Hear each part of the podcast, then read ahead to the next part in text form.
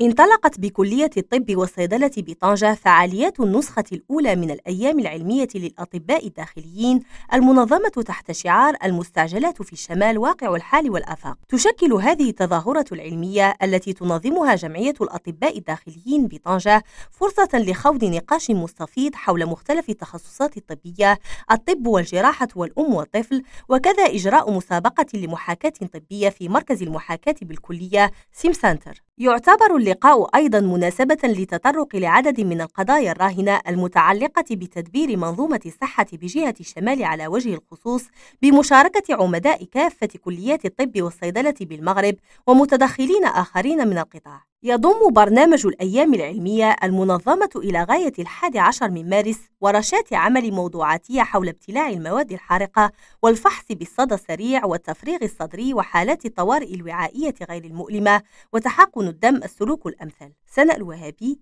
ريم راديو طنجة.